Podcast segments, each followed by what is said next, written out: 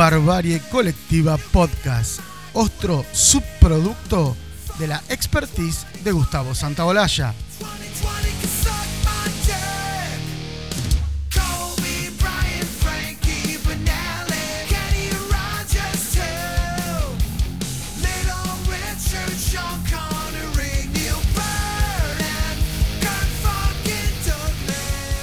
Bueno, ya que estamos de nuevo, bienvenidos donde estés, con quién estés y cómo estés. ¿Qué haces, Hernán? ¿Cómo va? ¿Cómo estás, Mariano? ¿Todo bien? Pero muy bien. Acá a punto de despedir el fucking 2020. ¿Cómo te trató el año? Además de para la mierda. Nada, hubo cosas que estuvieron buenas, otras no tanto como el, el asilamiento, el, el estar encerrado este, pero hubo otras cuestiones que tienen que ver con encuentro que estuvieron buenas. Uno se encontró a sí mismo, ¿no? Así aislado del mundo y se pudo descubrir cosas, nada, que uno hacía en la juventud, cuando era uno más solitario. Eh, yo aproveché a leer, a leer, a jugar un poco los videojuegos. Bien. A redescubrir la paja, ¿por qué no? no? ¿Por qué no? Claro. Es autoconocimiento. Por supuesto, si yo hice todo lo que haría si tuviese una isla desértica, ¿viste? Siempre la, la, pregunta de la isla desértica ¿Qué te haría? Claro. ¿Qué harías si fuese una ¿Qué te llevarías? Bueno, arranqué de ahí y además de mucha paja, este, nada, un poco... Porque si no, uno qué hace? 10 meses. Tensión y seguimos todavía, ¿no? Ahora aflojó un poco. Sí, sí. Pero parece que apenas se termine la calor, nos volvemos a encerrar, así que nada. Y bueno. aprovechar, juntar libros, juntar lo que haya que, juntar, juntar nueces para el invierno porque no parece que se viene de nuevo. a ver, a ver qué dice la, marmota. Eh, bueno, ¿qué le parece si hacemos entonces un recorrido por aquellos álbumes que salieron en el 2020? Después discutiremos lo, si nos gustaron o no nos gustaron, si los terminamos de escuchar, si no los terminamos de escuchar. Pero por lo menos para que este 2020, que creímos que no había generado nada, nos sorprenda con un montón de cuestiones que salieron y que de algunas quizás no estábamos enterados. ¿Qué te parece si arrancamos, por ejemplo, escuchando el nuevo álbum del Tano Romano?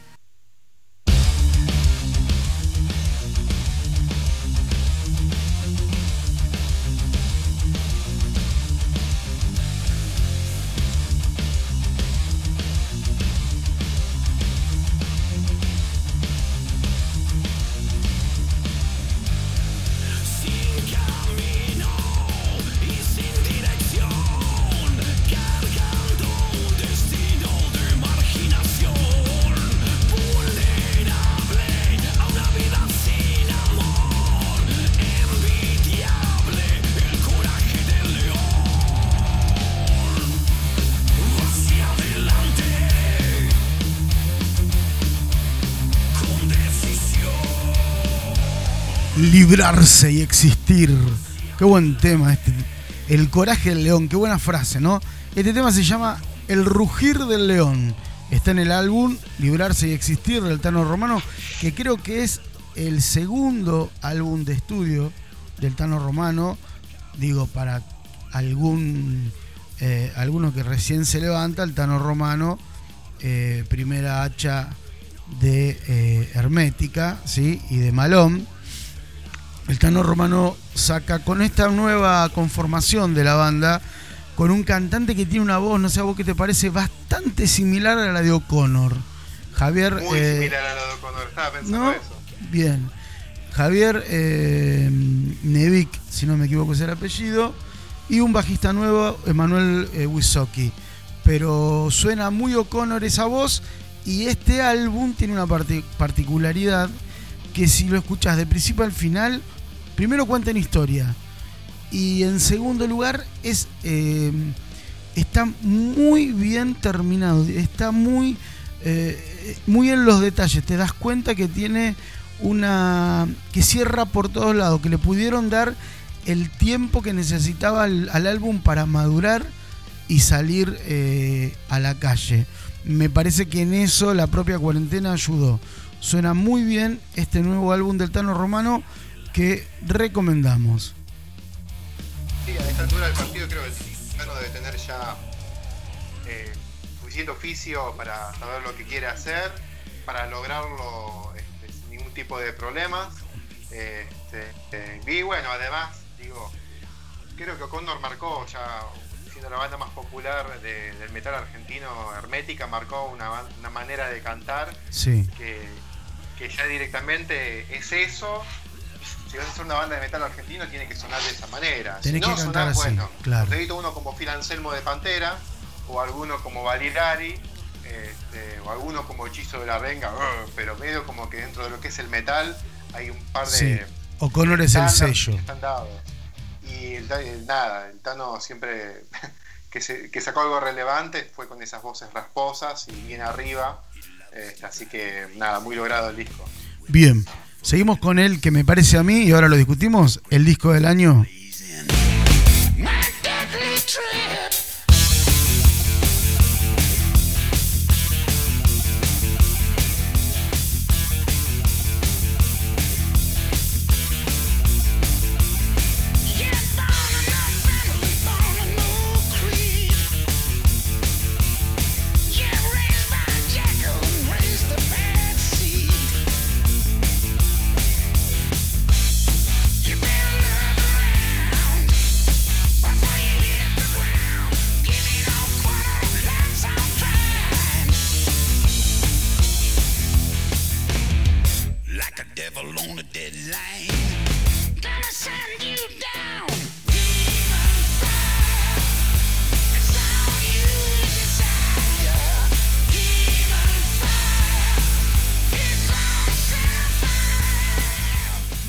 Este es el corte, uno de los cortes de difusión de lo nuevo, de lo último de ACDC.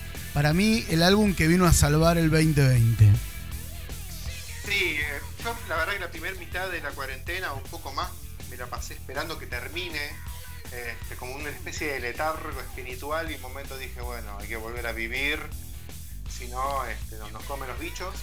Y en ese momento cayó el disco de ACDC, así de simple, cuando el estaba rendido, porque muchos de los discos que vamos a escuchar hoy salieron en el transcurso de la cuarentena. Ayudó un poco la heavy, heavy y constante campaña de marketing que Sí, tuvo el sí. disco. Tuvo una cuenta re- regresiva que arrancó muy previa, más de dos meses antes, pero y crearon esa expectativa, ese hype. como se Hicieron dice, ¿no? explotar las redes y la expectativa subió a más no poder. Pero ICDC siempre termina destacando como lo, lo que querías escuchar y no sabías que, que lo estabas esperando. Así que, eh, nada, vino por lo menos a agregarle color ya a la última curva de la, del confinamiento más estricto, por lo menos acá en Argentina, Sí. en Australia o en Inglaterra, donde obviamente los tiempos fueron otros. Eh, pero nada, cayó en el momento justo. Creo de, de todo la- lo que vamos a escuchar hoy es el disco que todo el mundo recuerda como el disco que va a salvar la cuarentena. Exactamente. Tenemos muchos discos para escuchar hoy que salieron, algunos salieron antes y otros nada, durante que ya estaban fechados. Algunos que salieron en ponele octubre, podrían haber dicho me lo guardo para el año que viene que puedo girar, pero lo sacaron igual. Lo sacaron igual. Eh, pero ACDC nada, sin poder respirar, lo sacaron igual y, y nada, se pusieron en el ojo, en el ojo de todo. Creo que hasta los del noticiero que o- hasta utilísima de ACDC. Sí, sí, claro, en todos lados salió. Bueno, y este Demon Fire, o Viajero del Infierno, o Viajero al Infierno, como quiera llamarle, eh, está acompañado por un videoclip que también se promocionó mucho antes de la salida del álbum, que tiene una estética así medio apocalíptica, medio Mad Max, ¿viste? Más Sí, pensando que Mad Max... es toda de animación. Exacto. auto- Eh, y lo más relevante es que en uno de los puentes bajo los cuales pasa el- eh, un auto, sí, a toda velocidad, hay una frase de, de Malcolm Young que dice, esto va para mal. Seguimos.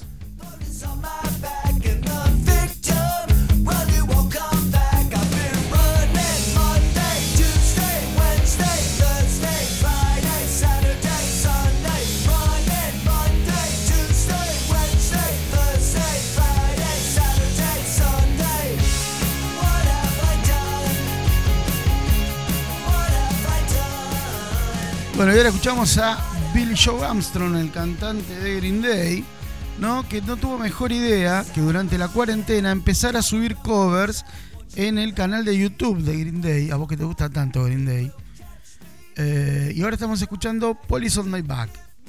Y a esta serie de, esta serie de, covers que hizo terminaron en un álbum que si querés lo podés encontrar en alguna plataforma de música eh, bajo el título No Fun Mondays. Está bien. Este tema, obviamente, es un poco, volvemos al disco de los, de los covers cuando hicimos el, Sí, el podcast. Típico tema que uno lo escucha y cree, cree que es de, de Clash, pero de Clash también hizo, es un co- está haciendo el cover. El original es de una banda de los 60, creo que se llamaba, eh, a ver, The Equals, gracias a acá a internet. Este, pero nada, típico tema que lo produjo The Clash. Billy Joe lo hizo 99% seguro que lo hizo por The Clash. Y muy linda la versión, la verdad. Sí, está es muy un bueno. clásico inoxidable. Bien. ¿Y qué te parece si seguimos con Green Day? Porque Green Day también tuvo algo nuevo en el 2020.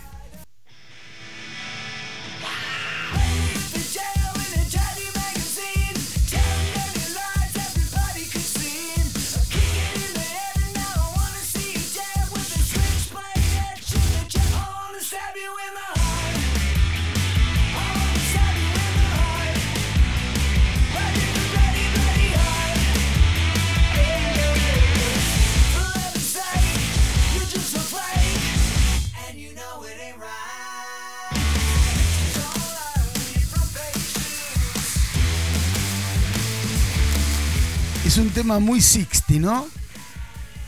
Eh, sí, a ver, tienes unas 60, este, pero muy. Una cosa muy vernácula de rock and roll. Que pensás que iba a ir para cierto lado como un tema casi de, qué sé yo, de. eh, el que hacía Rock Around the Clock, ¿no? El rock. eh, eh, ah, no me acuerdo. Se me fue. Te maté, se te Sí. fue el nombre del tema de el pedo, pero pensé que iba para ese lado. ra- Sí. Tiene una, una onda muy rock and roll vernáculo, este, con esa onda muy para aplaudir, muy ganchero el tema. Sí, sí, sí, sí, muy lindo. Del álbum Padre de todos los hijos de puta, que viene con la etiqueta, ¿sí? Tenemos este tema tan bonito.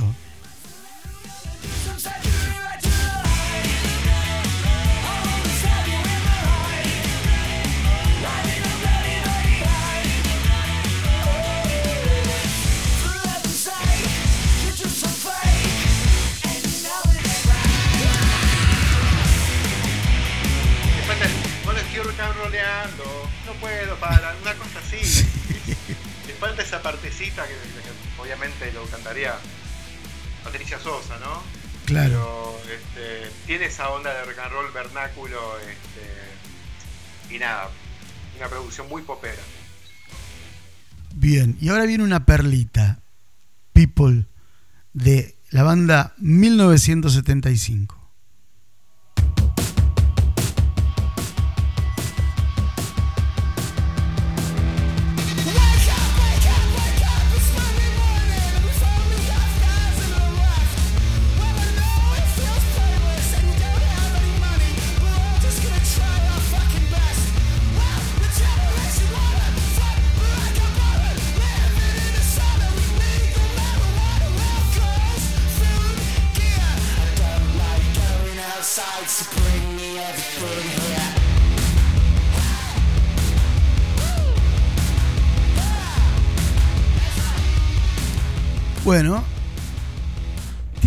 Onda. People tiene. A ver, primera característica.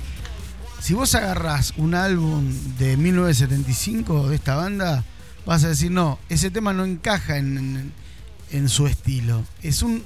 Suena algo muy garallero. Queens of Stone Age en su mejor época tenía 40 temas así. Bueno, este, estos tienen este tema. Así. Pero tienen esa característica de. No sé cómo decirte.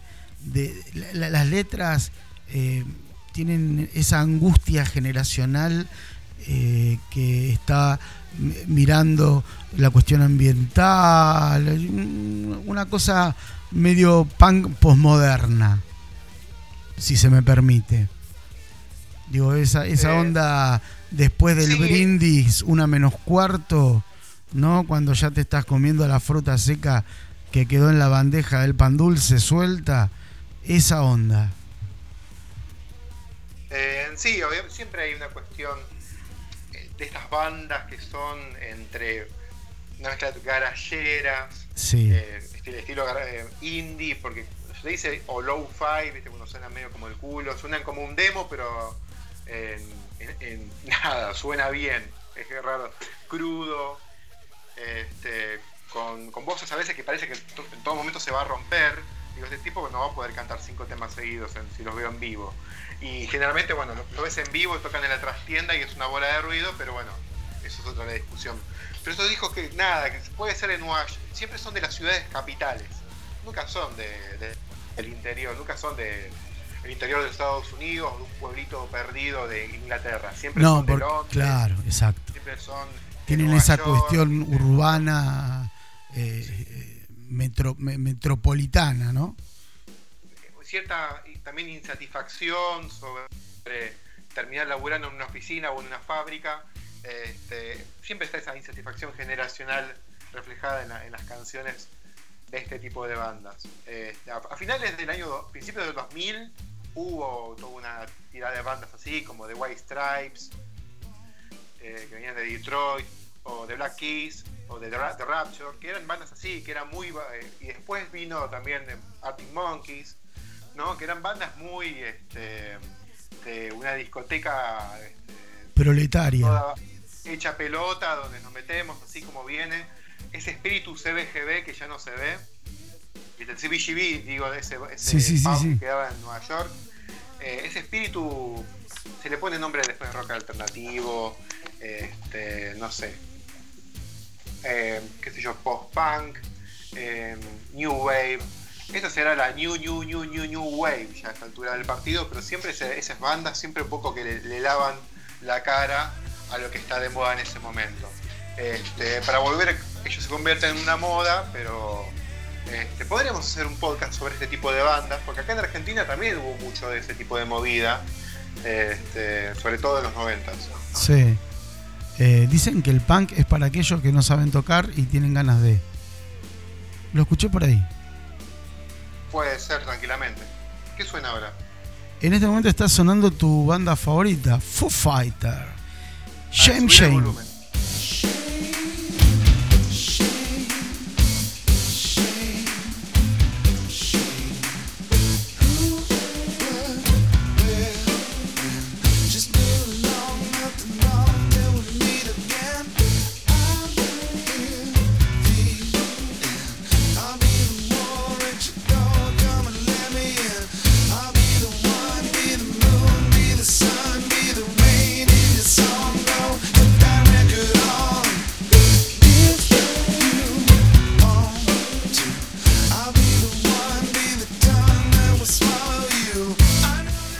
Tema, ¿no? Bastante diferente a lo que Foo Fighter venía haciendo. Este es eh, el primer sencillo de un álbum que aparentemente saldría en el 2021 y que ya están saliendo algunos cortes de difusión. Pero con esta característica que no es, no es un invento mío, ¿no? Sino del propio Dave Grohl, que es algo diferente absolutamente a lo que Foo Fighter venía haciendo. Salvo Para esta mí parte. es bastante similar a lo que venían haciendo porque es feo. Sí. Para mí ma- mantiene un poco esa línea de asquerosidad que tiene la música de Foo Fighters. Nada, eh, no sé, no lo escuché el disco entero, lo, podría, lo debería escuchar cuando salga. Este, pero bueno, vos me decís tu banda favorita, tu banda favorita, Sí. y ahora me- seguramente me vas a decir algo de Elena X. eh, yo por. Yo elegí, puse acá algo de una banda a la cual le vivo dando palos, pero el disco tiene mi aprobación y el tema que elegí de lo mejor del, del 2020. Puede ser. Eh, y ahora sí viene otra sorpresa, ¿eh? Algo que se estaba esperando hace mucho, porque siempre criticamos en este podcast, en Borbarí Colectiva, siempre decimos, ¿qué onda con esta banda que hace un montón de años que viene sacando discos de mierda hasta que los muchachos salen con esto? Mirá.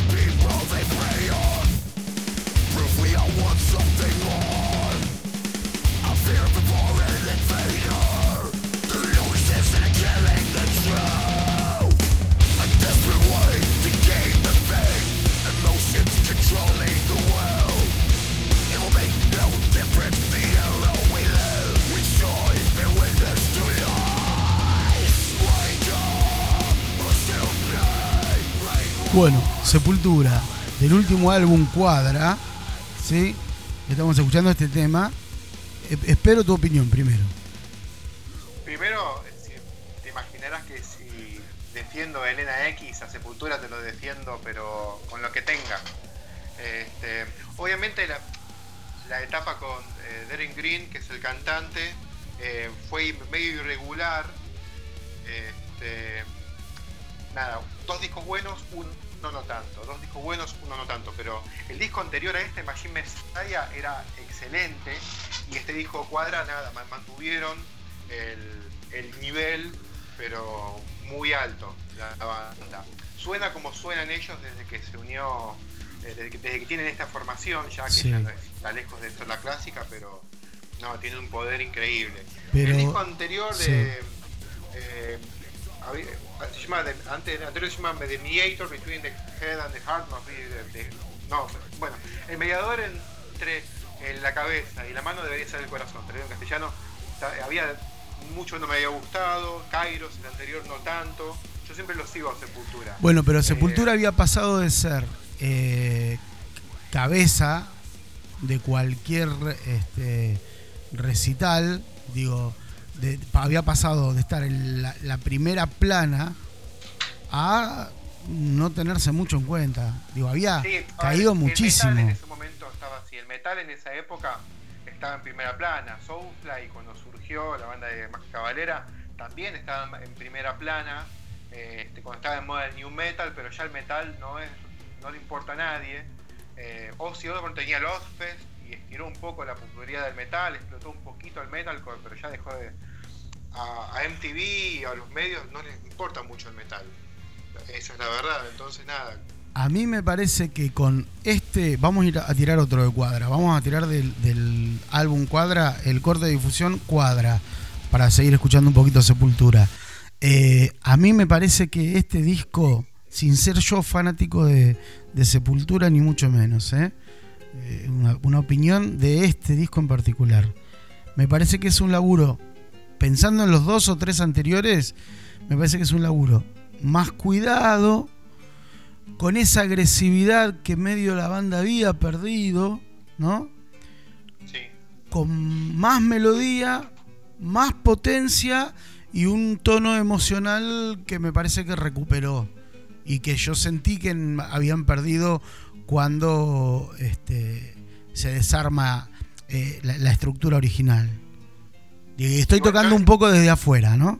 Ya, ya hace rato viene así, es un par de años, pero ya el anterior Machine Messiah me, me hizo escucharlos de nuevo.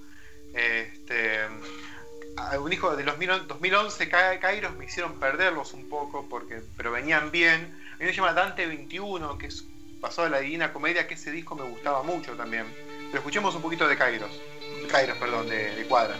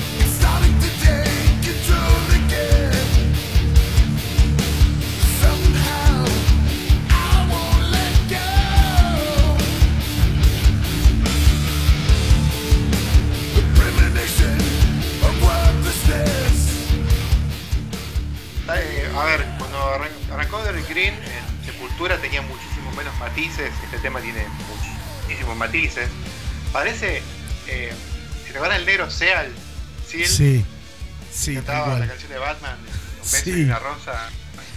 Este, tiene una voz, su voz limpia suena muy así, tiene muchos matices. Ahora, a la hora de pudrirla, viste, se vuelve un poco más lineal, pero fue, fue ganando mucho color Sepultura con los años. Este, y al- sobre todo al, al decaer el, el new metal, porque ya el último de Sepultura con, con más Cavalera era más new metalero, y al decaer el metalcore, y ya no tener un punto de comparación ya que sí mismos, ganaron un poco ese espacio que, y ese aire. Ya la gente hace rato, por suerte, dejó de esperar la vuelta de Max Cavalera, porque nada, ya hace más de 20 años que se fue Cavalera. Este, pero es un disco para darle una, una oportunidad porque me parece que ya hace bastante sepultura. eh, sí, saca discos de muy buena calidad. Bien. Vamos no va a al. volver a hacer lo que era en los 90, pero eh, de muchas bandas de los 90 que, que eran cabeza de cartel en festivales, hoy no, hoy están en otro. Pero bueno, ese es el metal. Así es, así es la vida, señor. ¿Cómo lo trató Santa Claus? Eh, no me trajo un carajo, la verdad. Perfecto. No, espera. Hoy, eh, a esta altura, lo que, re- los que ligan son los chicos. Bien. Bueno, es- no, ¿esperaba algo más? No, ah, bueno, recibí la caja navideña, este, bastante bien, pero estoy bastante abstemio con el alcohol, así que nada, salvo mucho mantecol. Está desconocido. tengo- Sí, porque digo, beber solo, digo que no me, no me sirve. Claro. Tanto todo el mundo es abstemio, ¿eh? no es que yo soy el único, no, nadie quiso tomar alcohol y estas, son estas navideñas acotadas. ¿viste? Claro, y, vomitar cuatro- solo no es lo mismo. no es lo mismo. No, es el mejor momento, ¿no? Porque alguien te sostiene el pelo, alguien te, te, ¿viste? te moja la nuca, ¿viste? Hay mucha gente para auxili- auxiliarte si le pasa. Para Pero- darte vuelta, para que no te ahogues. Sí, hay mucha gente hoy en día. Antes uno estaba solo en, en una pila de. una montaña de gente descompuesta, pero hoy ya. ser el único ya no, no está bueno. Ya no da, ¿no? esta. Ya no da. Bueno, ¿qué te parece si vamos a algo nacional y escuchamos Cabalgata Deportiva? Dale.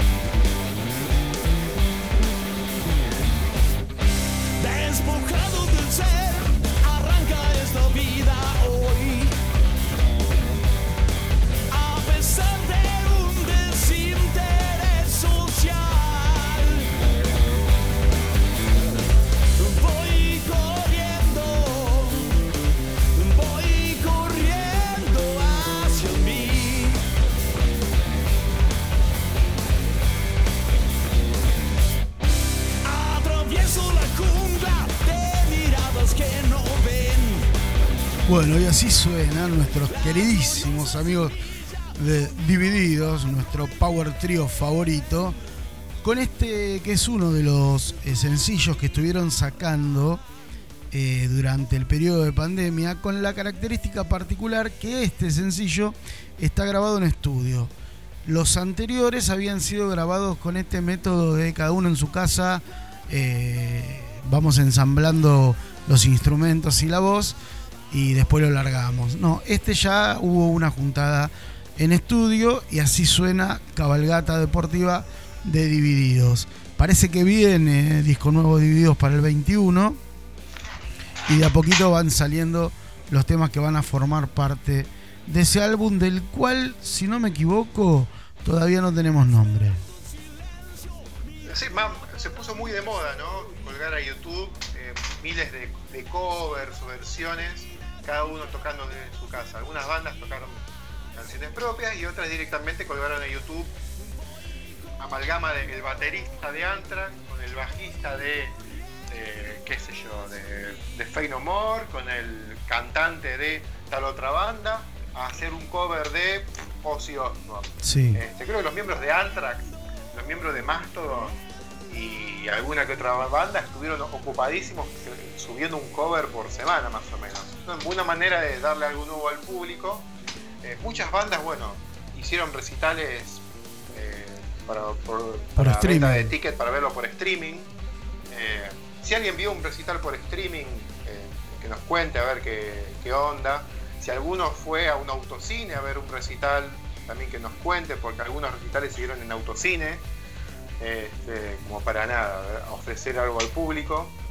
Eh, ¿Qué te parece a vos esas ideas? Tipo, Eh, por streaming, autocine o alternativas. Me parece que todo suma. Me parece que este 2020 y esta bosta que nos está pasando vino a darle una vuelta de rosca a todo. Y la música en particular, y la comercialización, y la difusión, y la socialización de, del arte musical, necesitaba una vueltita de rosca. Digo, porque el, la música en físico está muerta. Claramente somos pocos los enfermos que seguimos comprando físico. Eh, y todo está en, la en la- en las plataformas. Y en las plataformas ah, falta algo, ¿no? Que tiene que ver con, con- con el espíritu, con el contacto, que tiene que ver con ese plus de calidad que te da el físico. Eh, y entonces había que encontrarle la vuelta. Y me parece que sin querer, eh, más tratando de afrontar una crisis que otra cosa, se empezó a encontrar un espacio en donde las bandas pueden eh, tener contacto con los fans de otra manera. Esta me parece que es una forma. Por ejemplo, ACDC parece que no volvía a tocar en vivo por ese problema del oído que tenía Brian Johnson. Sí, En estudio pueden tocar, podrían vender un recital por streaming, tocar desde Australia, vos desde Argentina comprar la entrada, verlos en vivo y directo mientras tocan. No va a tener ningún problema de oído Brian Johnson porque no va a tener unos parlantes retumbándole en la cabeza, sino va a ser un poco más cuidado. claro. Este, y podés verlo al mismo tiempo desde todo el mundo. ¿sí? Obviamente la, la idea es que sea un aliciente por la situación, ¿no? que a partir de ahora las bandas toquen desde su casa y uno pagar una luca o tres lucas o diez lucas por ver a, a Paul McCartney tocando el piano al lado de la pileta. Claramente.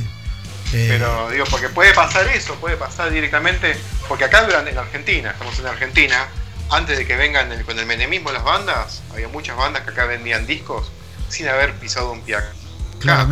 Claramente. Este, sin haber promocionado nunca un disco, vendían y les iba bien. Ahora que decayó la venta de discos en los últimos 20 años, tienen que salir y tocar en lugares de donde nunca habrían tocado, básicamente por la música llegó antes que ellos. Eh, No es que van a tocar para hacerse conocidos. No va a venir Paul McCartney a decirles, hola, soy Paul McCartney, toqué en una banda llamada Los Beatles, si Sí. se acuerdan. Eh, entonces, nada, eh, tampoco que estos cambios vuelvan a los artistas unos jeropas que se quedan en su país y en aledaños, mientras en el resto del mundo, viste, ponemos, La vaciamos los bolsillos por el nuevo álbum. No, no, pero bueno, es un aliciente, es, es algo que no va a pasar porque aparte el contacto directo ahí con el artista, la adrenalina, nada tiene que ver con verlo por TV o escucharlo en alguna, algún tipo de plataforma. Hablando de McCartney, sacó disco nuevo hace muy poco, está empezando a girar en la Argentina y después de 31, 33 años volvió a ser, eh, volvió a estar en los ranking, en el ranking número uno de Inglaterra. Digo, un dato. No vamos a pasar un tema del disco, pero es un dato interesante porque Paul es un, uno de los eh, gestores de, de esta historieta después de Santa Olalla, ¿no? Lógicamente.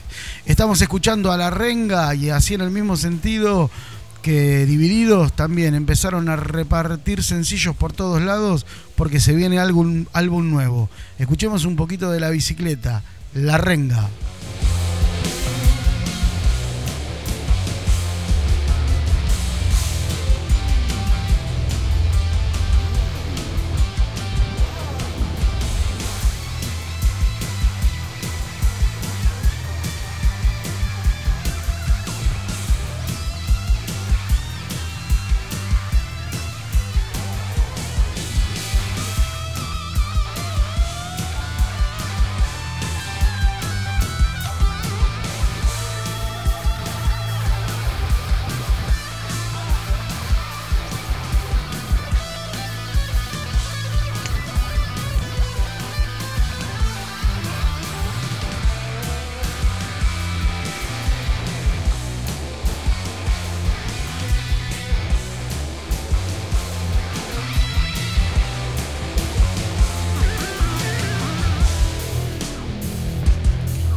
Suena en bicicleta de la renga.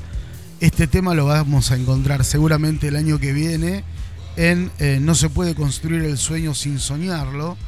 Nuevo álbum de la renga que después del 2014, el último álbum creo que es del 2014, eh, Pesado Vestigios.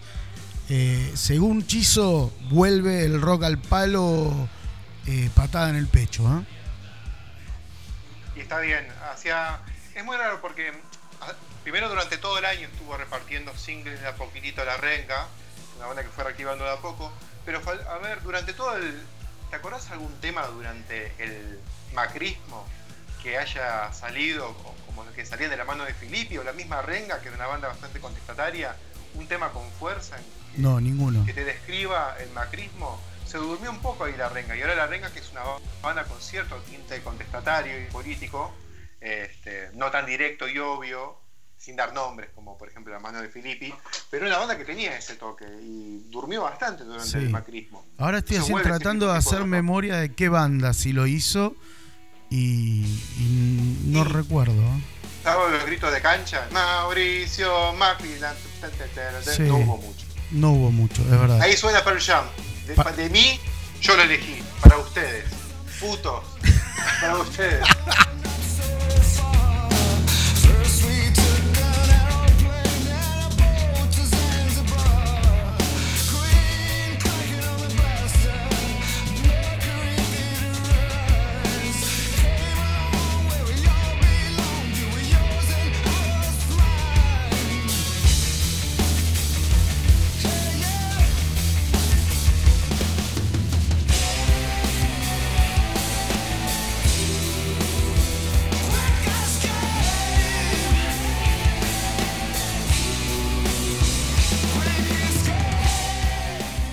Ahí para todos los que mancillaron su nombre en las redes sociales porque los criticó en el podcast pasado, suena Per Jam. Gracias Hernán por esto. ¿eh? Eh, sí, el disco se llama Gigatón. Como no sé si lo conté antes, habían sacado un corte de difusión que estaba sonando la Aspen. Me pegó el viejazo y escucho la Aspen. Y no me, no me pareció un buen tema. Este, Pero la, digo, bueno, crítica que el hiciste disco, fue feroz. Sí, me pareció un tema feo, la verdad, que en su momento cuando lo escuché, ese, ese corte de difusión.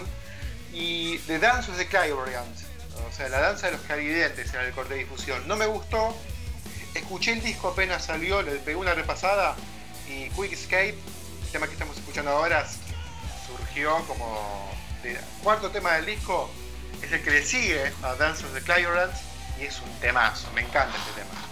Bien, bien. Bueno, un poco para aquellos que mancillaron su nombre en las redes sociales, este, con epítetos como este, soplanacu, eh, que sabes, ¿no? Y todas esas, esas ofensas mirá. sin sentido. Micho, Tito, Negro y Cabezón Sí. es un grupo que están averiguando mi dirección para agarrarme a piñas. Seguro la Habana. Son todos fanas de Pearl Jam, este, pero bueno, eh, por suerte Rosamel Fierro me, Te defiende. me defendió. Sí. Me defendió, digo, no nos enojes con él si es un pelotudo. Así que gracias a Rosamel por defenderme. Perfecto. Seguimos. Mira, esto, esto que vamos a escuchar ahora salió a principio de año, ¿sí? Y en su momento así explotó y después se fue diluyendo este, a la medida en que iba creciendo la preocupación por el COVID-19.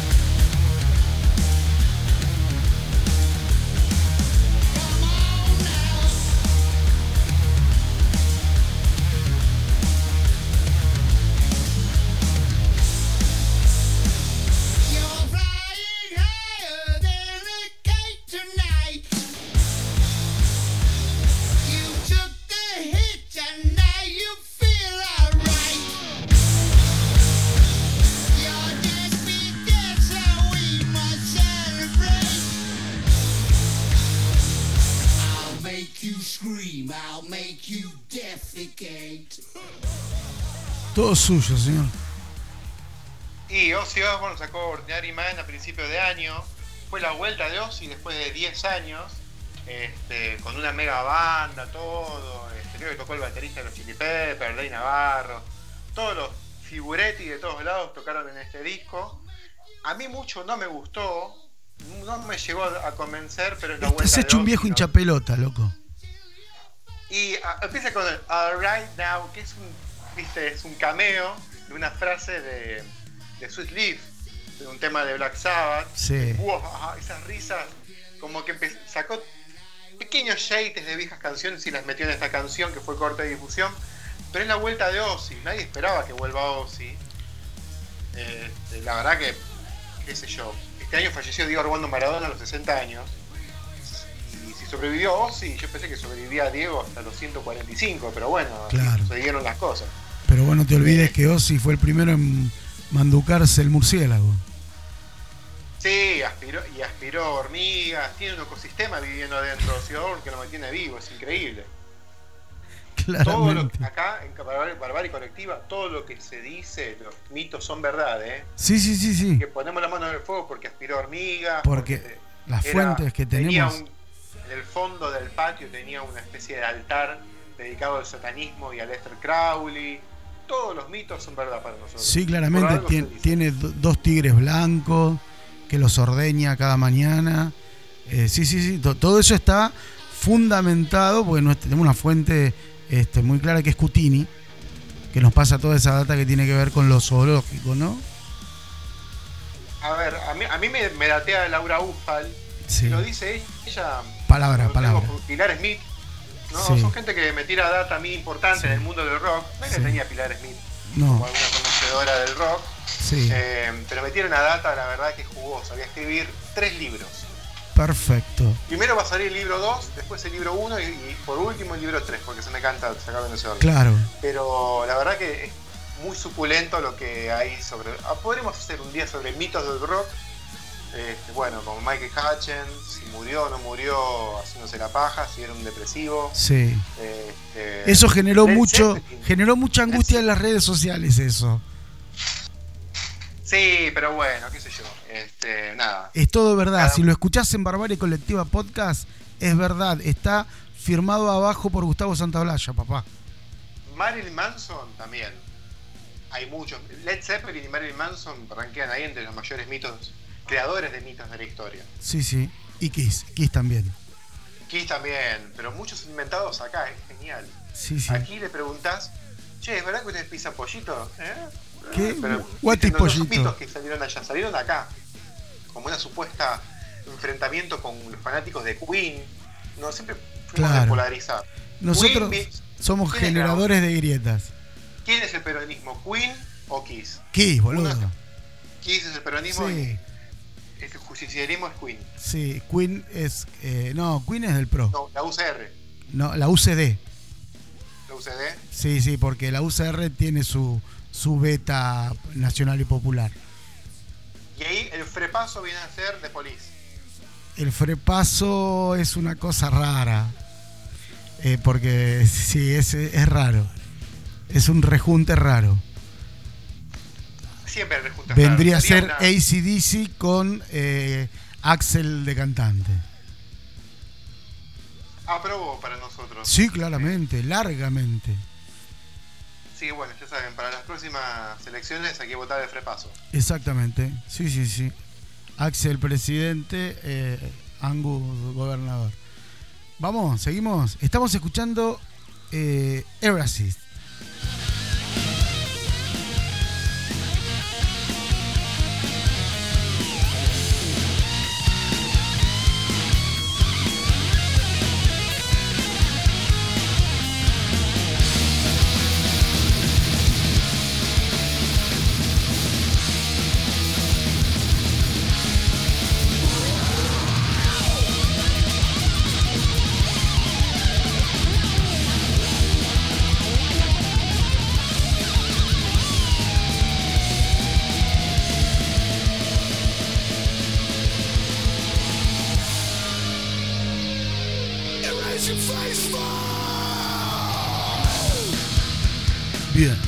Tuyo.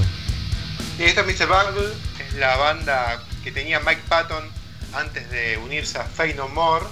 Eh, el primer demo de ellos se llamaba The Running Rat o The Easter Bunny, o sea, la ira iracunda del conejo de Pascuas. Era una banda de metal en joda. Eh, regrabaron ese demo de siete canciones, lo regrabaron ahora en el 2020, pero con una nueva formación, que además de Mike Patton de las voces, eh, lo tiene a Dave Lombardo de Slayer en batería, bueno, no tocan Slayer hace como 10 años, ¿no? Pero, y a Scott Ian de Anthrax en la guitarra, ¿no? Y grabando el demo suena a death metal y thrash metal, un híbrido entre medio. Este es un tema nuevo grabado para la ocasión y lo quise rescatar como gran fanático de Fey No More, y Anthrax y Slayer, ¿no? Fue una unión imposible, pero nada. El guitarrista de Anthrax y de Slayer, el cantante de Fey No More, se juntaron en una banda y grabaron este, este disco que para mí es de lo más eh, destacable del año, casi digo rescatable. Rescatate. Che. casi digo descartable, perdón. Ah, descartable. Por acá, hablando un poco de los obsequios del Gordo de Rojo, eh, se vino una remasterización de el número, el número de la bestia. ¿Qué tal? De la ¿De qué me estás doncella.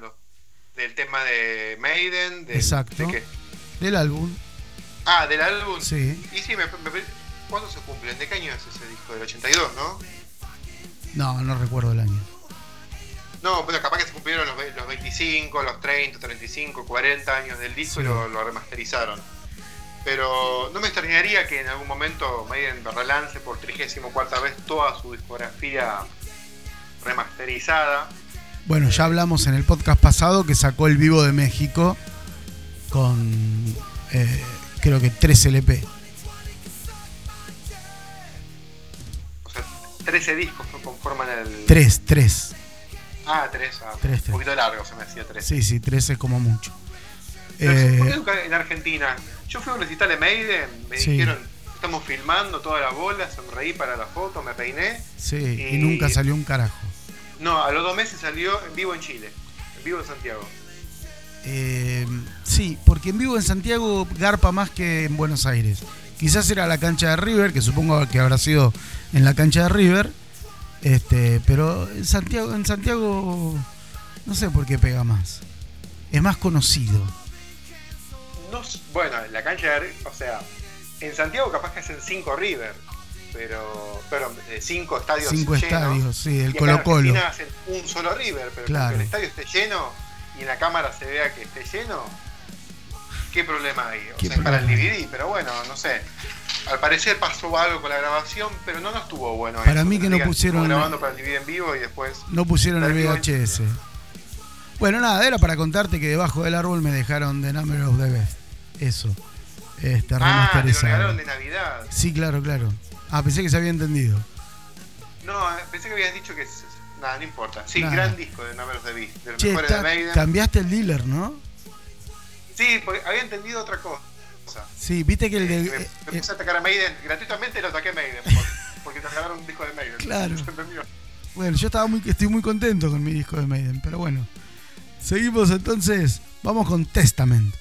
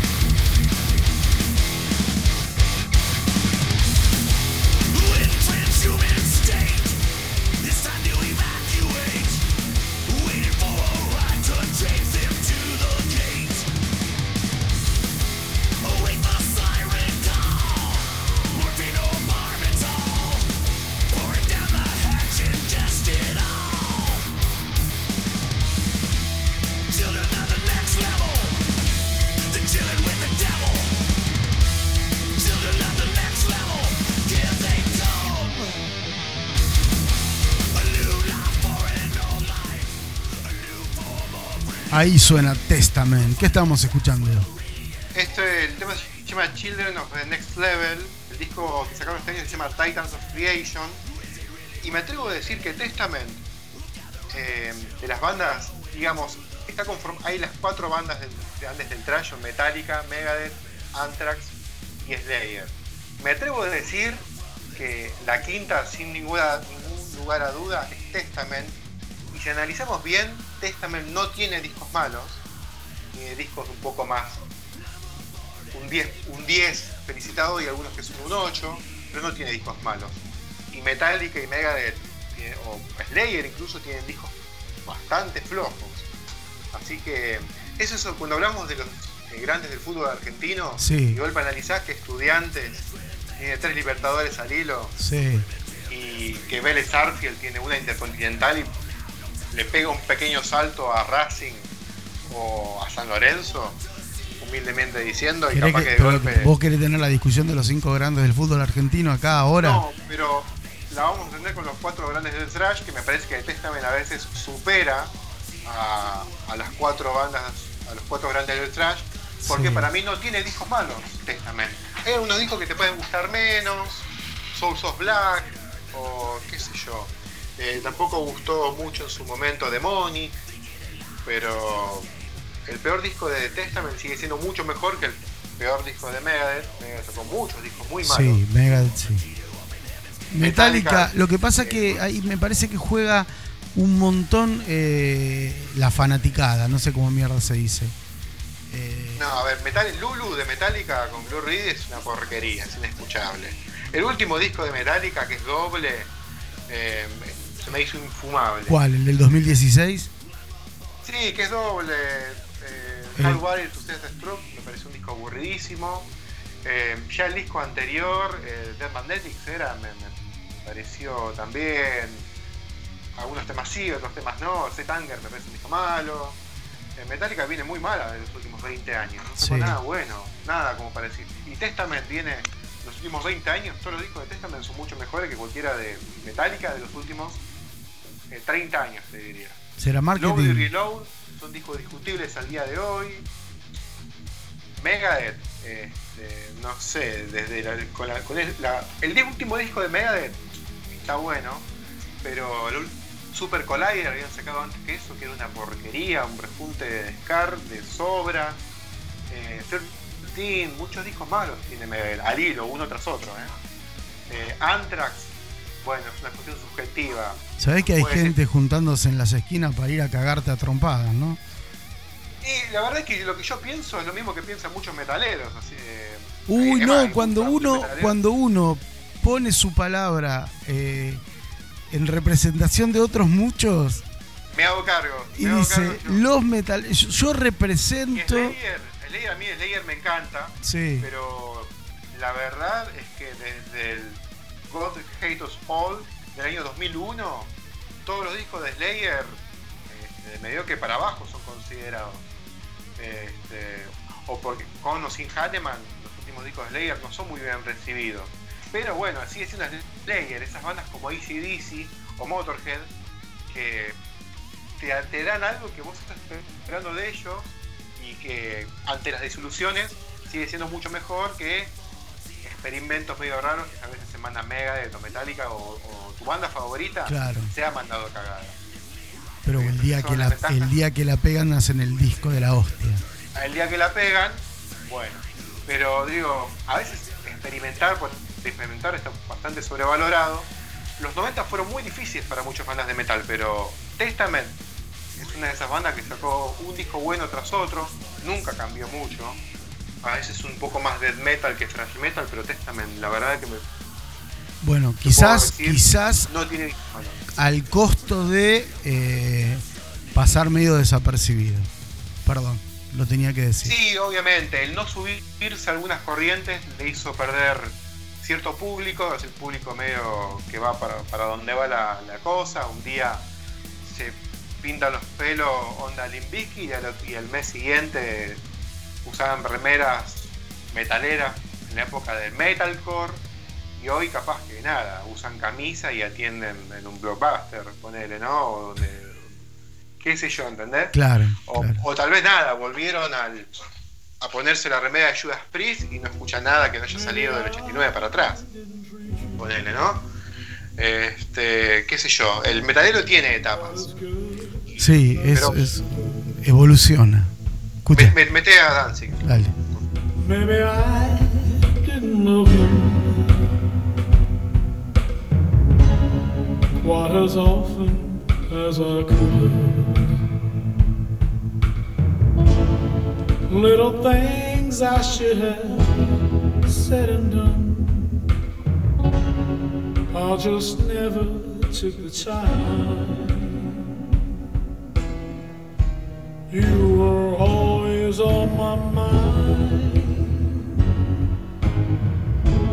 You were always on my mind. Maybe I didn't hold you. El otro día hablábamos de A Mi Manera, ¿te acordás? Sí. Y tratábamos de recordar intérpretes de A Mi Manera y nunca lo nombramos a Elvis. Estuvimos muy mal. Nos acordamos de eh, María Marta, de Estela Raval, de Sandro, de Frank Sinatra y nunca hablamos de Elvis. Así que Eh, bueno, ahora que lo trae Dancing, lo, lo recuerdo. Polanca. Claro. Pero sí, acá Danzig sacó un disco todo de covers y todos de Elvis.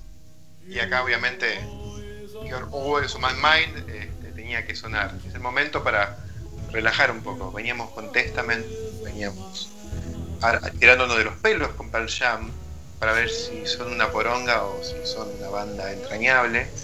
Y nada, hoy vemos todo algo una perspectiva totalmente diferente. ¿Es, es para recomendar este álbum? No lo escuché, la verdad, no lo escuché. son versiones este, donde no, no pone metal al, al palo. Son bastante fieles a los ori- originales, pero con un poco más de, de distorsión. No suenan como Black Sabbath, Sí. ¿no? Como The Misfits. Suena como Glenn Danzig haciendo temas de Elvis. Bien. Bueno, no dije nada con la respuesta. no, ¿no? gracias por nada. Seguimos. Seguimos en esta cabalgata musical propuesta para fin de año por Barbarie Colectiva Podcast.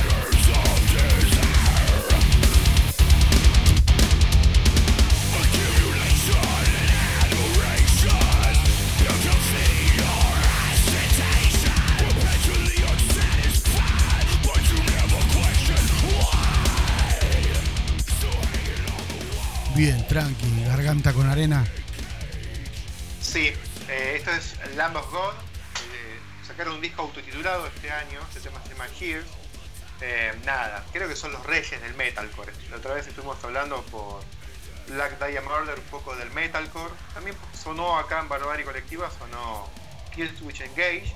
Pero los reyes absolutos del metalcore son Lamb of God.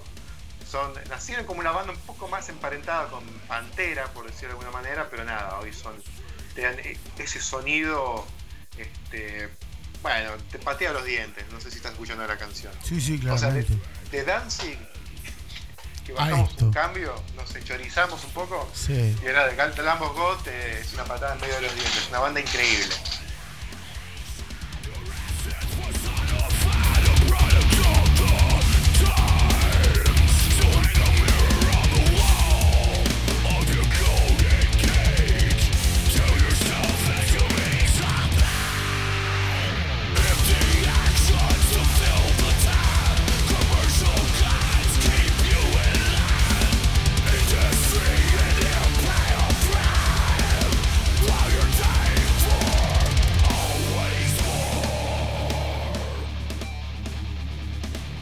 90 tiene la Mucho.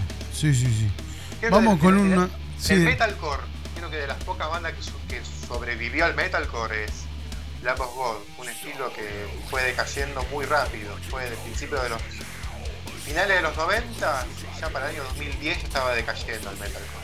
Por eso en su momento te dije que eh, Black Dahlia Murder llegó un poquito tarde, pero se despegaron rápido y hicieron trash melódico al palo seguimos, dale.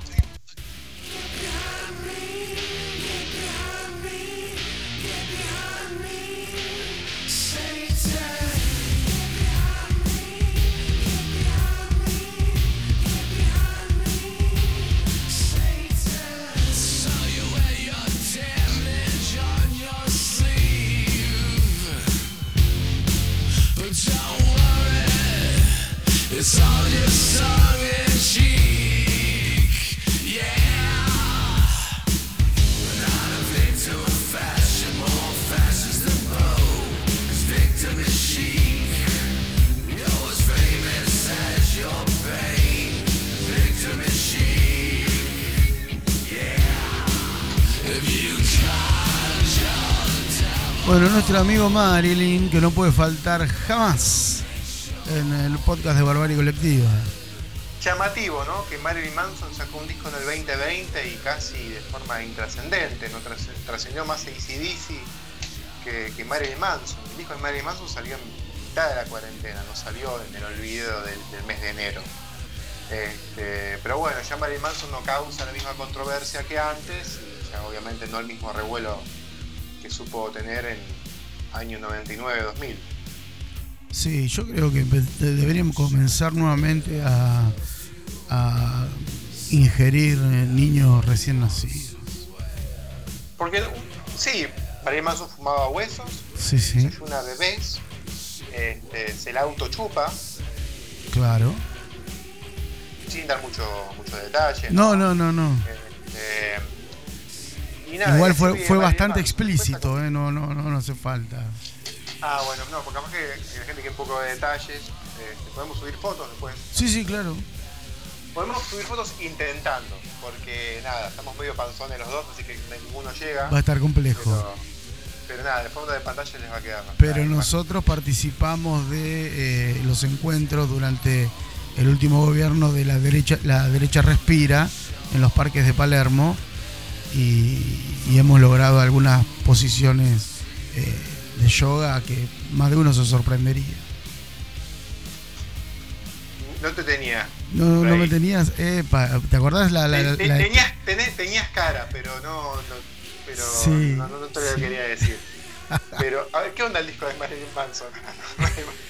Nada más, es un disco muy.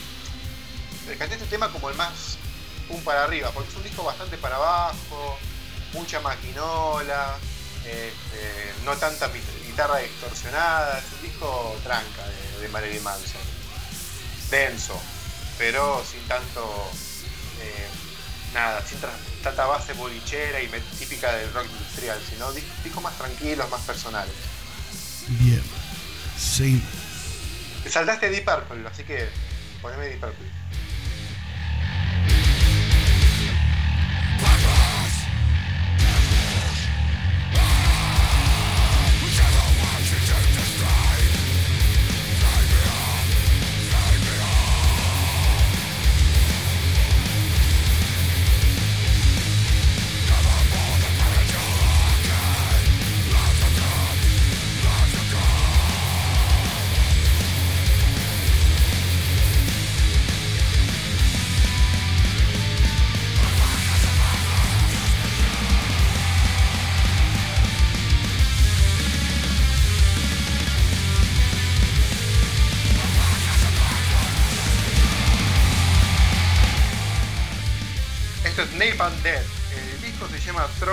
Joy the Shows the Texas. No me hagas traducirlo, pero es un discazo. Napalm Dead, dentro de mi humilde perspectiva, es la mejor banda de todo el metal extremo. De todo el black metal, de todo el grindcore, de todo el death metal, de todo lo que quieras, la mejor es la legendaria Napalm Dead. Otra banda que no tiene discos malos. te puede no gustar este tipo de música, pero Napalm no tiene discos malos, es una banda increíble.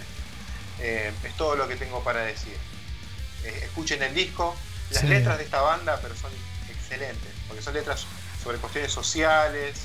eh, Si no se pudiese, inglés, si se pudiese rebobinar el podcast, te, te haría escuchar que dijiste lo mismo de Lamb of God. eh, no, dije lo mismo de Testament, que una banda que no tiene discos malos. tenés razón, de Testament. No, de Testament dije que no tiene discos malos Sí. y nada, me, me puse a rescatar estas bandas para el podcast, o- u- bandas muy legendarias que tal vez durante el año no hablamos, pero es mi tiempo para explayarme y también para defender un poco. Che, loco, siempre esta banda que tiene un disco bueno y fulano que no tiene ningún disco malo ni bola. Por eso a veces reivindico a Alice in Chains, no Sí. que no sacó nada este año, ¿no? Pero los, los discos de los 90 de Alice in Chains son todos perfectos y Pearl Jam a mí me hizo dormir. Por eso me la agarro un poco con Pearl Jam. Ahí vamos de nuevo con Persona. Ahí vamos de nuevo con Pearl Jam. Bueno, Eh, pero nada, Napalm Dead tiene más de 30 y pico años de historia, inventaron el grindcore. Los primeros discos suenan horribles y son difíciles de escuchar, pero en su momento fueron la van- vanguardia absoluta. Y ponés Deep Purple porque saltaste el tema de Deep Purple. ¿qué pasó?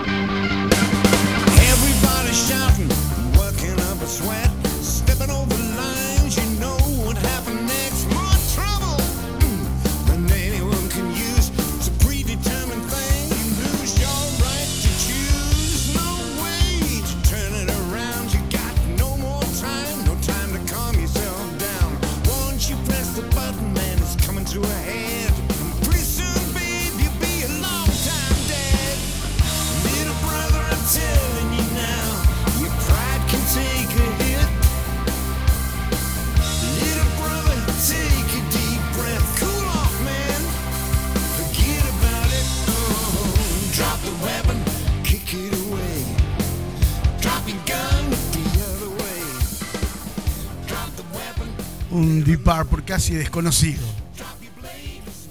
Deep Purple sigue activo, más de 50 años de historia, siguen sacando discos todo cada dos años, muy prolíficos. Eh, ni los Rolling sacan discos cada tan seguido. Creo que ninguna banda en, el- en existencia sigue sacando discos tan seguido después de tantos años. La tendrán que seguir laburando a pesar de que Deep Purple está en todos setlist y suena por todos lados y tienen un puñado de hitazos como Burn. Podrían haberse tirado a dormir la siesta hace rato, pero siguen sacando discos de estudio eh, y de calidad altísima. Este disco se llama Ush, así se llama, Ush. Supongo que será una, una onomatopeya, lo que decía Susana Jiménez cuando se daba vuelta. La Claro. propaganda del jabón ese. ¿Cómo se llama, lo- cómo se llama el jabón? No sé, no me acuerdo. Push se Eh, llama el jabón. no, no se llamaba. Push. Ya, ya me voy a acordar. Pero, Pero, pero, nada, una banda súper prolífica. Tuvo sus vaivenes, tuvo 15.000 formaciones. eh, pero hace ya veintipico de años que están asentados con la misma formación. eh, sobre todo desde que se fue Richie Blackmore. Pero nada, es una leyenda sí, en un viviente. momento fue casi una franquicia. Sí, del primer disco, el disco debut, no queda nadie, pero ya desde hace años. Pero suena Pero bien, nada. che, ¿eh? Suena muy bien. una leyenda del rock. Siempre cuando yo era pibe se hablaba de Sabbath, Zeppelin y Deep Purple. En una época que Black Sabbath estaba devaluado, ¿no? El Black Sabbath hoy en día. Eh, y Deep Purple estaba sanito sacando discos. Y Zeppelin son indiscutibles. Pero bueno, la realidad de hoy es otra, ¿no? Eh, pero la verdad es que, sigan sacando discos de buena calidad el día de hoy es inobjetable. Bien, Otras bandas, muchas bandas hicieron la plancha con un disco que sacaron hace 40 años. bien. Shock era el jabón. Ahí lo recordé. Vamos con una banda del carajo que sacó álbum este año. Y me parece que a mucha gente le falta descubrirla.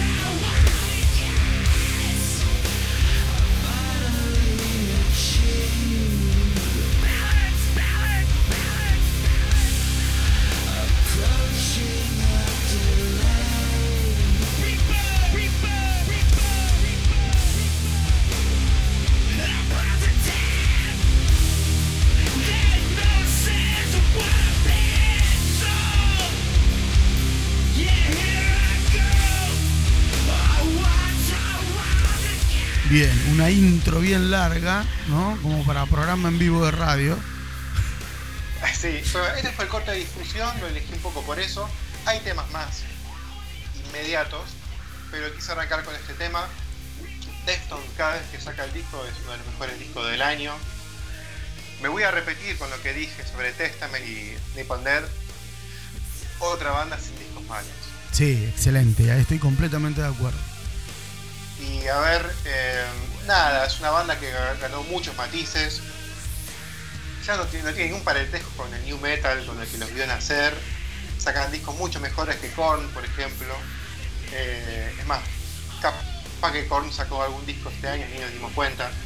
Pero Deftones no, no, no, no, no puede faltar. Es de esas bandas que, nada, que llevaron a otro nivel la, la propuesta. El chino, eh, Chino Moreno, el cantante, por momentos me hace acordar Mike Patton, otros momentos me hace acordar a Robert Smith de The Cure, y otros momentos me hace acordar a. No sé, tiene una cosa rara con las, tona- con las melodías que el tipo cruza, cuando se saca y empieza a gritar como un desquiciado, cuando empieza a cantar como susurrando, cuando empieza a cantar con una voz melódica. Este, y nada, la, la banda que decir, desde los últimos tres discos que empezaron a usar esas guitarras de ocho cuerdas Meyuga, eh, con esos tonos tan graves esos machaques tan entrecortados, este, la banda ganó otra dimensión. Eh, es muy loco que una guitarra de ocho cuerdas, por agarrar una cuerda, pero simplemente rasguear machaques, cambie el sonido de una banda, pero lo que hizo Meyuga, muchas bandas lo imitaron y Deftones lo supo aplicar a un estilo totalmente no muy emparentado con lo que hace Meyuga, pero le supo sacar el jugo a ese, al sonido denso que dan esas guitarras gordas pero pesadas. Me parece que fueron de menos a más y hoy están en, en un punto altísimo. Ya desde el disco anterior están en un punto altísimo. Eh, y están ganando popularidad eh, masivamente. Yo, yo entiendo que hay mucha en gente que lo seguía, pero... contramano a lo que hacían ellos. ¿Cómo, cómo? En contramano al detrimento de lo que fue el New Metal. Claro. Bien, seguimos. A ver qué hacemos con eh, Paradise Lost.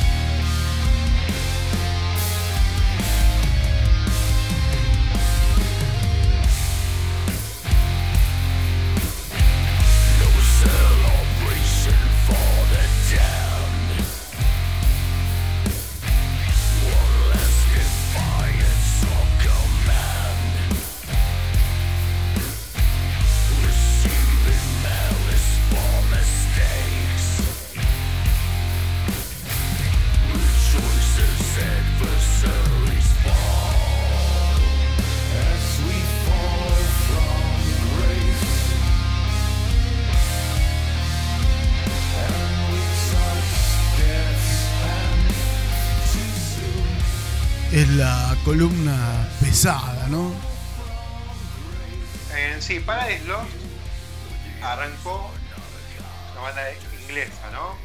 Eh, como una banda de death metal, medio trayero. Evolucionaron, fueron agregando cuestiones del doom metal, doom metal gótico, fueron agregando voces limpias, empezaron a sonar como una versión poco gótica de Metallica. De hecho, tiene un par de discos que parece eh, de un Forgiven de Metallica tocado una y otra vez.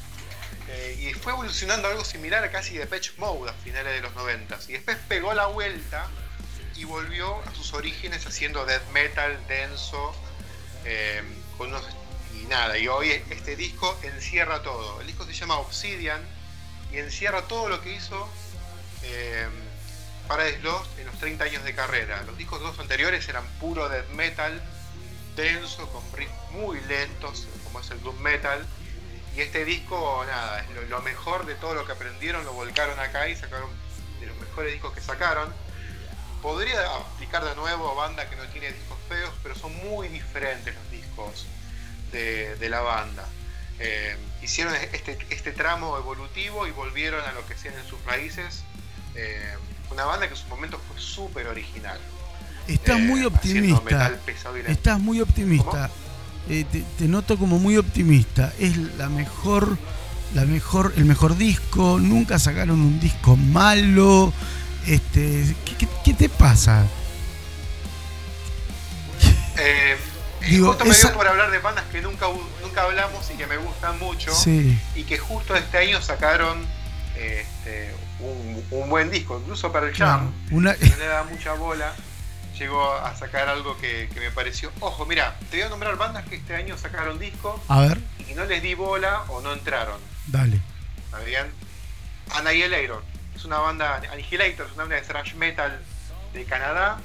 Eh, sacó disco este año, no elegimos ningún tema. Vos mencionaste a Paul McCartney, por ejemplo. My Dying Bride es otra banda junto con Paradise Lost, una banda de doom metal, este, muy prolífica, con muy buenos discos, pero no elegimos nada. Carcass, la legendaria banda de death metal, tampoco elegimos nada. The Smashing Pumpkins, se puso a escuchar el disco de los Smashing, es horrible, es muy feo ese disco. Eh, Vayan a escuchar lo último de Smashing Pumpkins a ver si sacan algún tema que les guste. Es como un synth pop, medio shoegazer, pero no es lo que hacían los Pumpkins en los 90. Es que los Eh, Catatonia. 90, pas- a ver, los 90 terminaron. Esto no es bueno. 1915. Hablamos de Motors, que de ACDC, bandas que no cambian. Bueno, tenemos Smashing Pumpkins, banda que cambió y me hizo, me hizo el arrorró. Y Hice, me fui a mimir, me fui a mimir ese Fue disco. Mimi. A ver, Catatonia estaba diciendo una otra banda sueca de death metal, que empezó death metal y después se hizo rock gótico. eh, muy buena, pero no escuché el disco, no puse nada. Stone Temple Pilots sacaron un disco que es muy acústico y muy aburridísimo. Y obviamente sin Wayland que murió, entonces estrenaron cantantes sacando un disco que a mí me pareció un pelotazo. Pero bueno, es una cuestión de humor. Me tendré que poner frente a la chimenea, tomar un Un ponche de huevo. Sí, no un chocolate caliente y escuchar Claro. el disco de Stone Temple Sí, sí, cuando uno Pilots, se pero pone no. viejo choto empieza así. Hay cosas que le fascinan y otras en las que no puede reconocer nada bueno. Sí, eh, estoy así. eh, dependiendo del clima, Sí. me, me duele. Si hay humedad, me duelen las rodillas y me pongo a criticar mal a, a los discos. Después, Neil Young sacó disco este año, pero bueno, todavía. Elegimos a Bob Dylan. Un ratito suena Bob Dylan. Ahí, ahí, ahí viene, ahí viene, ahí viene. Trivium, otra banda de la época del metalcore, sacó disco este año, ni pelota le voy a dar. Metallica sacó disco en vivo, Sí. Pero la verdad que para hablar más Pero de estás Metallica- renegado con Metálicos, no sé qué te pasa. Escuchalo a Bob. Nuestro amigo Bob. algún día alguien the este tema summers into January. y lo va a hacer mejor que vos. visiting monks and monasteries, looking for the necessary body parts, limbs and livers and brains and hearts. Bring someone to life is what I want to do. I want to create my own version of you. Well, it must be the winter of my discontent. I wish you'd have taken me with you wherever you went. They talk all night and they talk all day. Not for a minute do I believe anything ¿A quién, ¿A quién imaginas cantando este tema y convirtiéndolo en el hitazo del año? Y Tom Petty se murió eh, a los Guns. A los Guns. Igual eh, elegí el tema idea, el- a mí me, gusta mucho este tema, el mejor tema del disco. Y no sé quién lo puede llegar a interpretar mejor que él. eh. Es un tema difícil. Eh. Sabina, si supiese inglés. Puede ser, puede ser. Pero nada, es uno de esos temas que se luce con eh, esa voz decidora que tiene. Bob Dylan. Este, y nada, es para tocarlo así, no es para distorsionarlo, para agregarle una batería. Nada, es así va el tema. Bueno, seguime contando qué otras bandas sacaron álbum en, en, en 2020. Este disco de Bob se llama Roof and Roady Ways. Muy recomendable. Y en vez de escuchar los Pumpkins o en vez de escuchar algo tranquilo de los Pilots, nada, botellita de coñac del pico, ¿eh? Sí, y sí. este disco de Bob Dylan. Otra, bueno, Metallica sacó Symphony Metallica 2. Nada que objetar, suena feo, no sé. Tan viejos, Nightwish es otra banda que sacó disco este año, muy popular banda del power metal de Finlandia. No me gusta Nightwish, así que no le di pelota. Y nada, hasta ahí. Bandas que anoté que no, no dejé ninguna canción en el podcast. Pero bueno, no son los únicos, únicos lanzamientos los que nosotros rescatamos. A ver, también sacó eh, Bad, Bad Bunny, sacó Lee Disco y no lo nombraste. Y qué sé yo. Taylor Swift sacó Bad disco y no lo nombraste. Lucas, eh, El Chanchito bigote, Porky. Colorado con las pistolas. Claro. Me, me, me soban la quena, la verdad. Dale, seguí. One, two, one, two, three.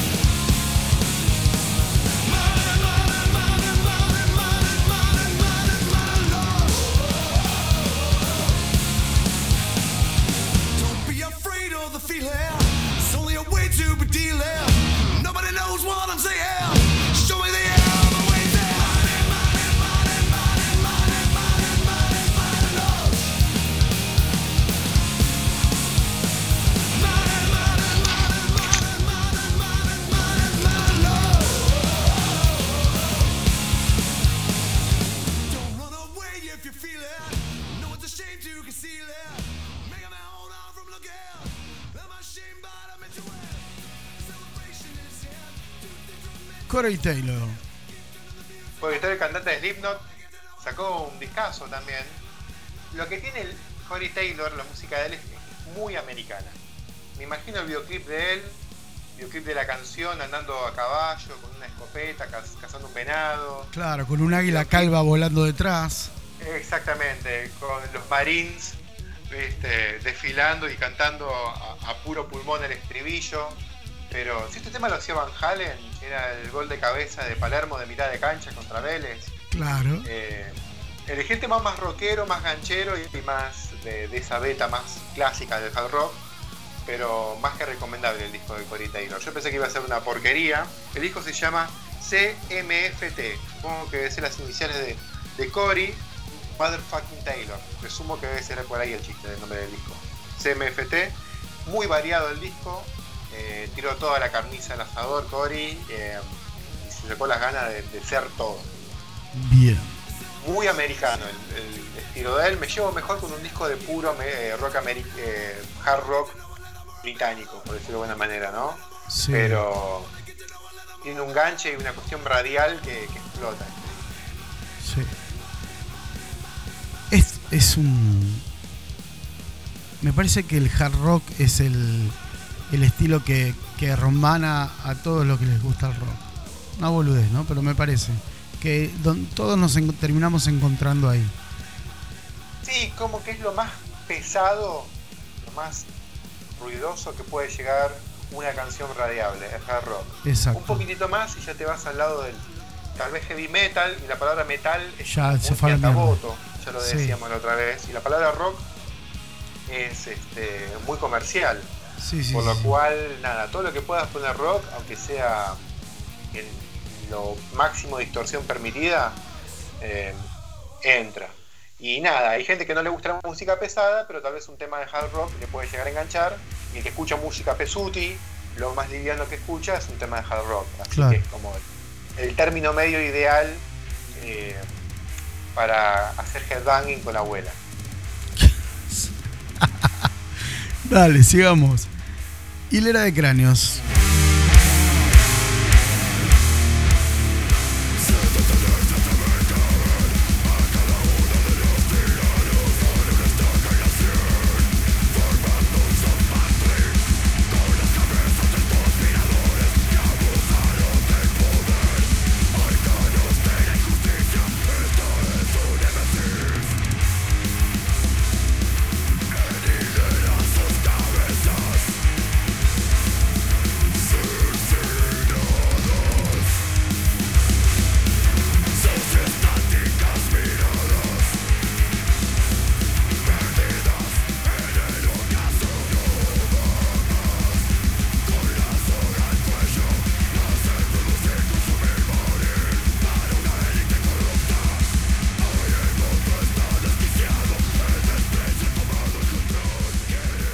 Es esto. Eh, eso es Avernal. Es una banda de metal argentino que tiene más de 30 años de trayectoria. Eh, los últimos 4 o 5 discos de Avernal siempre arranquean, por lo menos dentro de lo que es el metal argentino, y las revistas especializadas siempre arranquean entre los más destacables. Eh, discos anteriores tenían voces limpias, en era la era de la novedad del metalcore, que mezclaba las voces podridas y las voces limpias, pero acá volvió volvió la, la tristeza vieja, como diría. Volvió la- como dirían los dos Volvió minutos. la pudredumbre. Eh, el disco se llama Son Patri, dura media horita nomás, así que entra dos veces en un TDK de 60, como el Raining Blood. Claro. Eh, y nada, tenía que mandar algo de metal argentino, algo que sea bueno, argentino y que no haya sido descubierto por Santa Olalla. Claramente, ni por Romay. Y entró a Bernal. Bien. Hablando de Santa Olalla, ya que lo hemos nombrado y, y nos hemos burlado largamente de él durante todo el podcast, ¿pudiste ver algo del. ¿Pudiste ver algo del documental sobre el rock latinoamericano Rompan Todo?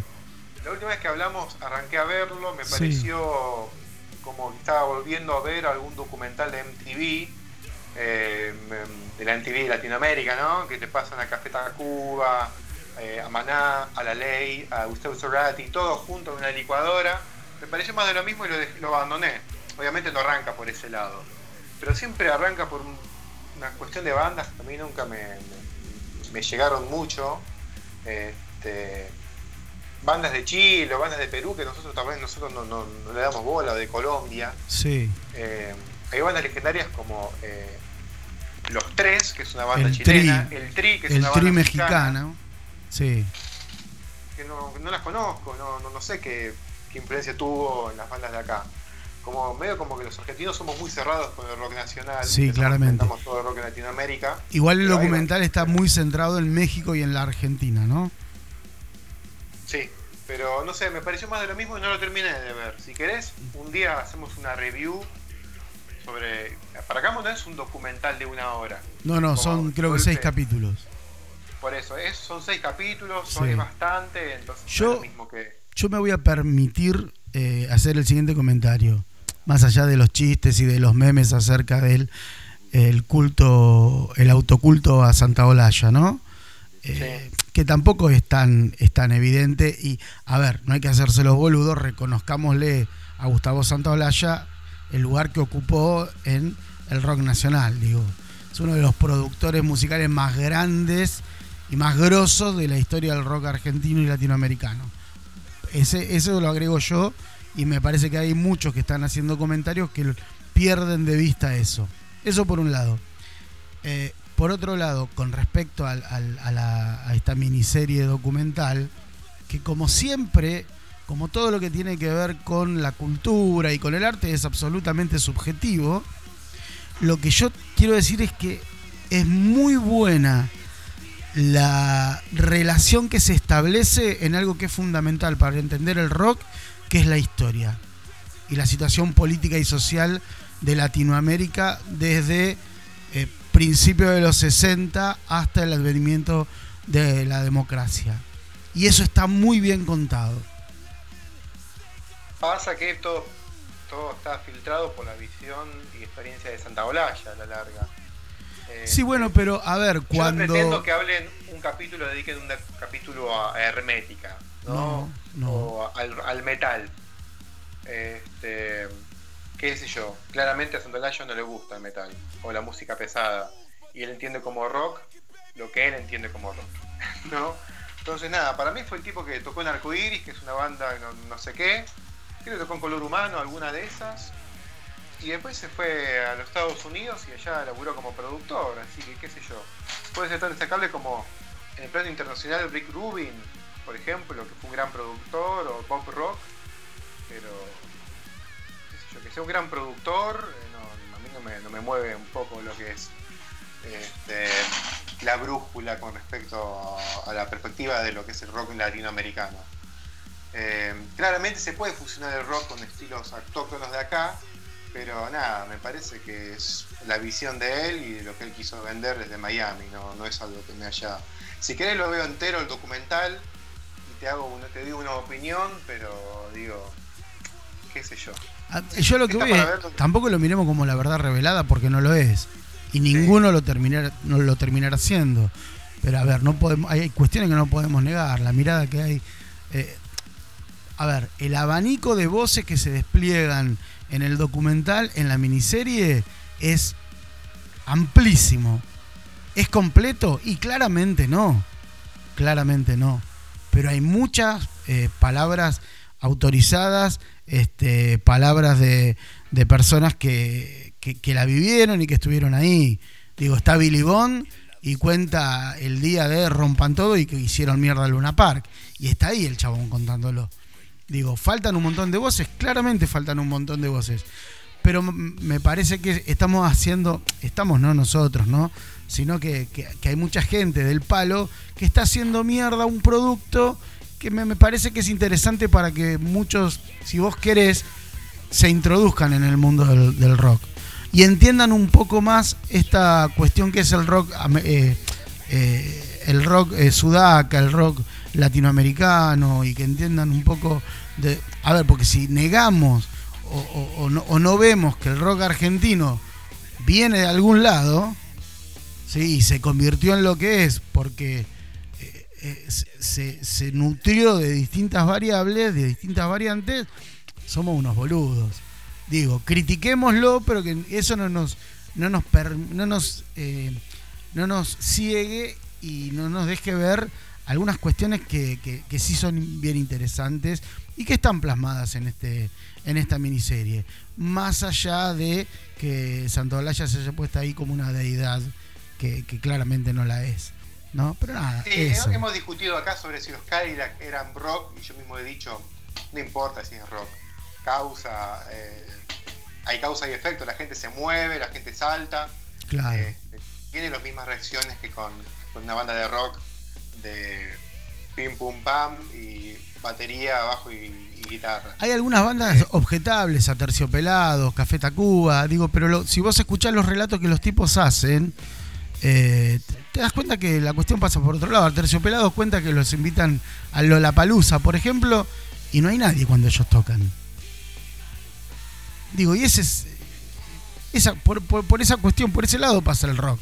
No por si ellos son más o menos rockeros. O, cuando van caminando por Santiago, ya que hablábamos de Chile hace un rato, los tipos van caminando por Santiago y ven como en las esquinas, en plena democracia, después del hijo de puta de Pinochet, cagan a palo a la gente para pedirle los documentos. Digo, eso, eso también es parte de la cultura del rock y está asociado con lo social y con lo político. Y me parece que de alguna manera el, el documental ah, nos, no- nos deja una mirada de eso. Nada, un poquito, Sí, un Siempre hay comentario. contexto. eh, pero digo, ¿por qué ves el documental? ¿Por el rock, por la música o por aprender sobre historia? Porque digo, acá puedes hacer un documental sobre la dictadura militar Sí, y poner un solo acorde de rock y va a tener, va a tener cierto nivel de interés, sobre todo acá en Argentina. Entonces, desde desde un documental de rock, eh, va, el disco se, se llama, el disco, el documental se llama Rompan Todo. claro. Y bueno, subtítulo, rock latinoamericano, ¿no? Este, pero bueno, hay, hay ciertos... No deja de ser interesante el documental, pero no, que no lo venden como un documental de rock. Eh, capaz que es mucho más rico que, que un documental de rock, ¿no? Un documental de rock te, te dice el primer disco que tuvo doble bombo, el primer disco que tuvo eh, un cantante así, el primer disco considerado de tal estilo. Sí, y capaz que es un embole. Sí, y otra cosa es, y capaz que es una cuestión muy técnica, Sí. y otra cosa es analizar la cuestión, un poco la cuestión social referida a la música, que termina siendo lo más interesante. Pero, Bueno. qué sé yo, me parece que, más allá de que puede, seguramente lo voy a terminar de ver y de ser muy bueno el documental, incluso con la subjetividad de Gustavo Santaolalla, o usarlo a él mismo como hilo conductor, eh, pero me parece que lo promo- promocionaron un poco como la verdad absoluta del rock latinoamericano, como el documental definitivo. Pero bueno, son cosas del marketing que a veces pasa y de Claramente. Bueno, bueno, acaban de hablar de todo. Pero bueno, es lo que decíamos, decimos siempre, la palabra metal termina siendo algo piantabotos, algo de, de cabeza cerrada, de, de perejiles fascistas. Y nada, le ponemos rock.